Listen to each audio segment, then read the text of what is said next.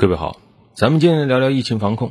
最近的关于疫情防控呢，呃，网友们又开始争论起来了。其实主要就是两个方向啊，一边就是严防新冠啊，力争清零；另外一边呢，就是说这个得跟病毒准备共存了。确实啊，这个一波又一波的疫情影响了很多朋友的生活啊，呃，很多城市都选择了全员核酸检测啊，但是问题在于全员核酸检测你能不能够长期频繁的进行？显然。谁的钱都不是大风刮来的啊！目前这个核酸检测试剂，哪怕是混检，一个人也好几块呢。如果是单独检，呃，这个招标的价格大概是几十块钱一份，而且不算钱。其实进行检测，对吧？你采样，防疫人员也是工作量很大的啊。然后大家的这工作生活多少也会有些影响，需要非常的配合。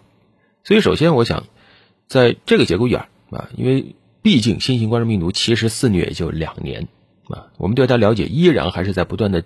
变化的，你看现在是德尔塔啊，德尔塔完了，现在又说又有新的了，叫拉姆达啊。世界卫生组织甚至都考虑以后这个字母不够用了，怎么办？用星座吧，天上得有多少个星座？这简直要整出一个圣斗士啊！确实啊，遇到了很大的困难。所以首先我想，咱们啊作为民众肯定还是积极配合啊，但另一方面我们也不要这个从上或者从下给地方政府压力，就一有病例啊就呼吁全员检测，还赶紧的。啊，还是要有一个怎么说呢？决定的这个范围。你像上海之前也出现了本土病例啊，当时检测并没有全员呢，大概整个上海进行六万多的检测，它速度很快，就是重点人群密接、次密接啊，后来发现都是阴性啊，疫情没有扩大就不需要进行全员检测。说白了就是要斟酌啊，怎么样用更低的成本对最关键的人群进行更科学的检测？这个难不难？当然难，就跟那个瓷器店里抓老鼠一样。而且，其实地方政府它也承担了一定的风险。这个世界上永远不是说非黑即白的啊，很多时候你必须要平衡去考虑各种因素啊。任何操作它都有好处，但同时也有着代价。但是另一方面，我们谨慎看待全员检测，并不意味着就是我们马上就是说啊，我们要像西方一样躺平了，要真的准备跟病毒共存了。实际上，现在在科学界也有很多科学家旗帜很鲜明，就是绝不可行。就现阶段没有理由说以后可以共存啊！你像英国、美国那样，事实上选择了跟病毒共存的这种策略，实际上是害人害己，给全球的这个疫情都带来了极其严重的后果啊！而对于我们来说，有人说这是木桶效应啊，对吧？不取决于我们做的有多好，取决于全球有些国家做的有多烂啊！那有些国家做的就是烂，你怎么办？但是问题在于，我们对于新型冠状病毒的了解还是有限的。历史上有没有这种真正跟人类共存的类似的案例呢？其实也有。你看，我们这回叫它新型冠状病毒，对吧？新型的其实就是有救的。你包括零三年的 SARS，甚至再往前容易引起感冒的流感的几种，它其实也是冠状病毒啊。你像现在科学家普遍认为，当年那个在一八八九年前后造成大流行的流感啊，当时也被西方叫做俄罗斯流感啊，这个也是有点儿。对俄罗斯污名化啊，那么这场疫情当时给全球带来了接近一百万以上的人口死亡，这个其实很可怕，因为当时全球人口比现在可少多了，当时全人类大概也就十五亿左右人口，而且那个时候人类年轻，那个时候人类的这个互相的交流没有现在这么频繁，也造成了百万以上的这个感染死亡。那现在那可能是讲千万以上了啊，论杀伤力可能不亚于新型冠状病毒。然后很多症状啊，包括各种副作用等等，啊，跟这个新型冠状病毒非常的像，但是后来呢，慢慢的，哎，它逐渐逐渐演变成了一种能自愈的普通感冒病毒了。那么新型冠状病毒怎么样才能变成这样？它要求有几个地方，首先就是它的传染力要强。大伙说新冠传染还不强？实际上，像这回新型冠状病毒，你像二零一九年年底到二零二零年初肆虐的那种原始毒株啊，就在武汉首先报告的，实际上它的这个传染系数还不够高啊。但是像德尔塔这样，就是所谓的这个传染系数很高，达到六以上的这种变异株，跟当年的那个就有点像了。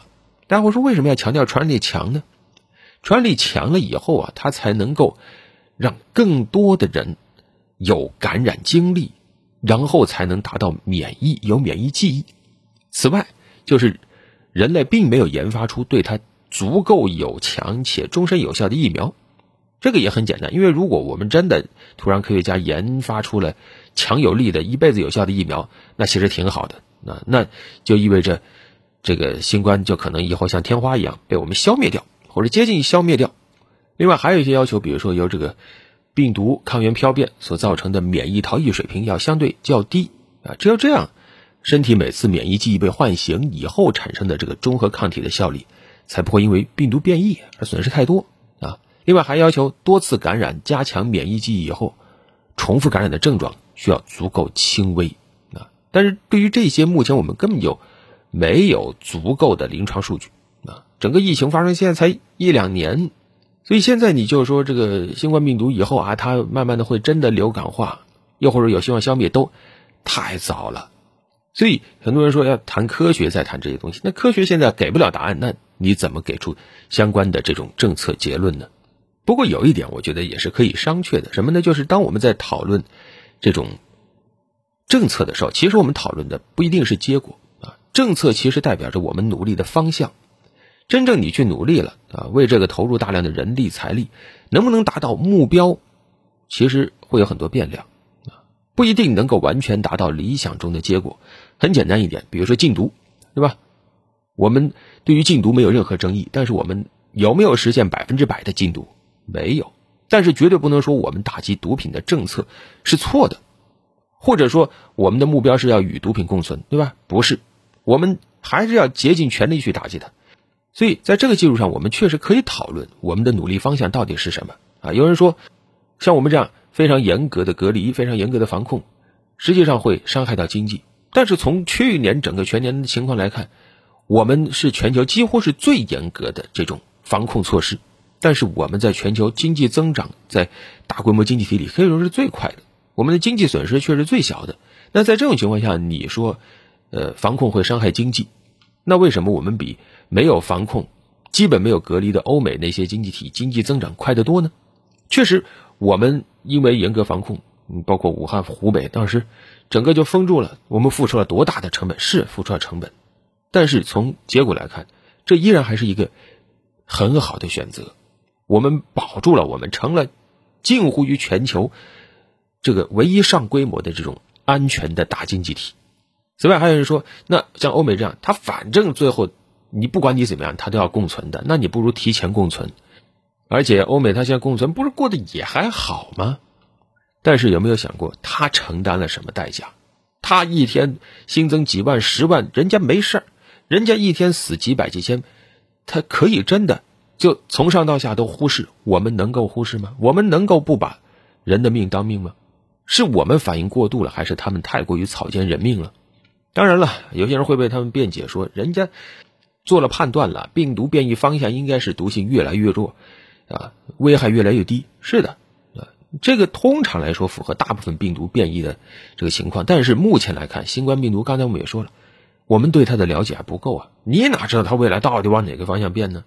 说实话，我们也不盼着它坏啊，我们倒也希望欧美这条策略最终能够成功啊。但是在它被真的证实可行之前，我们没有必要照搬，那其实就是学着他们在赌嘛，拿老百姓的命去赌嘛，赌什么都可以，不要赌命啊。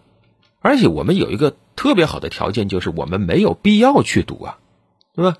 我们看着它就行了，看看它的结果就行了。如果它真的不错啊。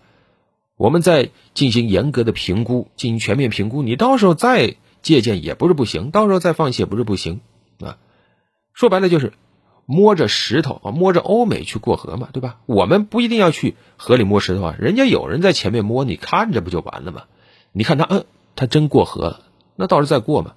你要是远远飞，哟，这人被河水冲走了，淹没了，那我们也可以在岸上哀悼他一下嘛。就目前来看。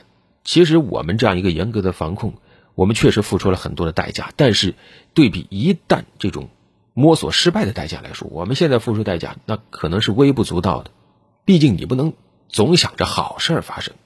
就现阶段来看，你包括欧美他们这种策略，其实它已经有一个很可怕的后果了，只是还没有暴露出来。什么呢？那就是你可能每半年或者每一年就要打一次疫苗。而至于像欧美，有时候就觉得啊，自然感染也能免疫，那就更悬了，一些后遗症对吧？大家都有所耳闻。未来几年，一些莫名其妙的病可能就会慢慢的多啊，什么血栓呐、心肌炎呐等等，对吧？这还是你说得出来呢？还有一些未知的呢。实际上，我也理解，为之所以会有这种争论，可能也是源于我们过去这一年，因为疫情防控过得不错啊，真的大家是承平已久，现在又开始承担防疫的代价，大家有点接受不了。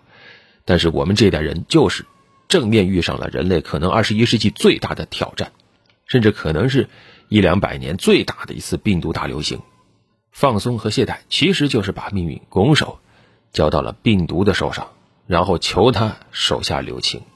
所以，向防疫一线的工作者们、志愿者们致敬！大家确实太不容易了，而且可能大家也会抱怨，什么时候才是个头啊？就现阶段，我们还看不到头，但是绝对不意味着我们就可以选择躺平。好了，本期就聊这么多。